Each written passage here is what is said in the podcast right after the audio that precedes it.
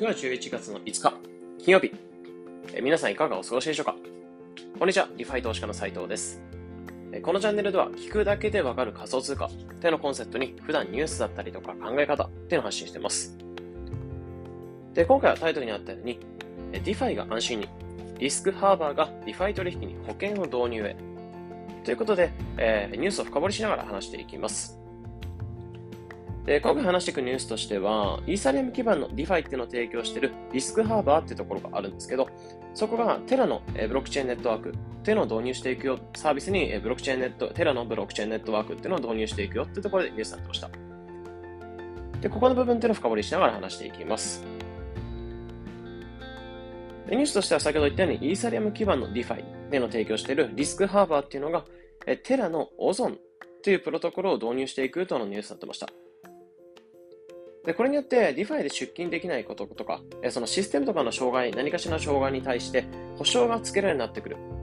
っていうところになってます。で、 Terra って何かっていうと、まあ、ブロックチェーン上のプロジェクトってなってくるんですけど、DeFi プロジェクトってなってくるんですけど、えー、ステーブル、主にステーブルコインとかを発行するようなプラットフォームになってます。で、この Terra っていうものの中で、ガバナンストークン、 LUNA だったりとか、ステーブルコイン、UST とか、あとは、えー、ユーロの価値に裏付けられた EUT とか、っていう形で、えーまあ、ステーブルコインってその法定通貨とかに価値が裏付けられたような、えー、仮想通貨って形になってて、えそういったガバナンストークン、 LUNA とステーブルコイン、UST だったりっていうのを発行して、え価値だったりっていうのを保っているようなプラットフォームになってます。で、このガバナンストークンってものがあることによって、えー、投票、その、プロジェクトの運営とかに対して口を出せたりとか、投票できたりとか、っていうものがあったり、まあ、それで分散的であったりとか、あとはステーブルコインを、ステーブルコインってところで法定通貨に裏付けられることで、え価格変動っていうのはそんな大きくもなく、え安定的にっていうところ、そういったところを目指しているようなプラットフォームになってます。でも USD ってものは、まあ、裏付け資産っていうか、えー、法定通貨をなんか裏付け資産として準備資金として持ってないので、ルナってもので価値を保ってるみたいな形になってますね。あと、まあ、ルナ、えー、テラっていうのは、他のブロックチェーンにも相性いいっていうのが特徴になってて、まあ、これは分散的で、えー、安定的でで、さらに他のブロックチェーンとも相性がいい。まあ、そういったものがテラの特徴になってます。で、この Terra 上で Ozone プロトコルっていうのが動いてるんですよね。でこれを今回 Risk Harbor ってところは導入していくってなってて。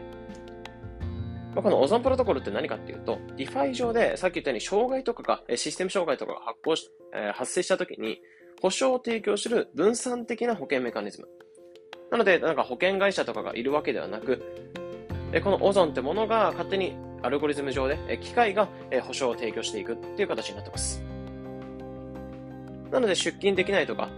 障害とかが発生した時に、そのお金だったりとかっていうのを預けてる人に対して、え出勤できない人とかに対して、トークンとかで支払っていく。お金を受け取ることができる。保証を受け取ることができるようなプロトコルになってます。で、このプロトコルっていうのを今回リスクハーバーっていうのを導入して、イーサリアム上で DeFi を運用していて、まあ、ここにテラのオゾンプロトコルっていうのが導入されて、まあ、これによってリスクハーバーっていうのがテラのネットワークの資金効率イーサリアム上で動いてるんですけど、えー、テラのネットワークにも、えリスクハーバーのサービスっていうの、サービス利用者っていうのが、そのテラのネットワークにも流れてくるって感じだ、感じではあるので、資金効率だったりっていうのを向上されたりとか、あとはリファイリスク自体をその保険がついてくれることで、えー、そのリスクがあるみたいなものから安心できる。リファイリスクを低減してくれる、減らしてくれるものを進めてくれるというところで、えー、今回リスクハーバーとこのテラのネットワークのオゾンプロトコルの導入っていうものに関しては期待されてるってところになってます。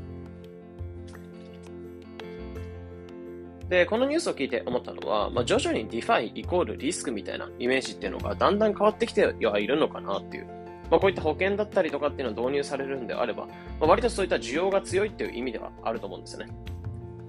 なのでそういった形でリスクがある DeFi みたいなもののイメージから割と安心できるものもあるよみたいな提供の仕方になってくるんじゃないかなと思うので、まあ、こういった動きっていうのが進んでいくと、なんだ単純に金融システム、既存の銀行とかの金融システムってどんどん破壊されるんじゃないかなってとこ思いますね。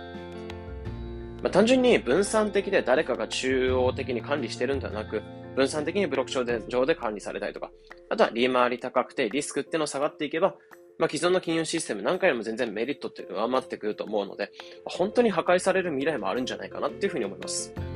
まあ、時代の変革とかは見てるようで本当に楽しみだなっていうふうに思いますね。というところで、今回は、まあ、 Terra のネットワーク、 Ozone プロトコルってものを、え Risk Harbor、 DeFi を提供しているようなサービスに導入していくよってところで話していきました。えこのような形で、えこのチャンネルでは仮想通貨についてできるだけ分かりやすくお伝えしております。日々の情報収集はトレードにお役立てください。それでは、良い一日を。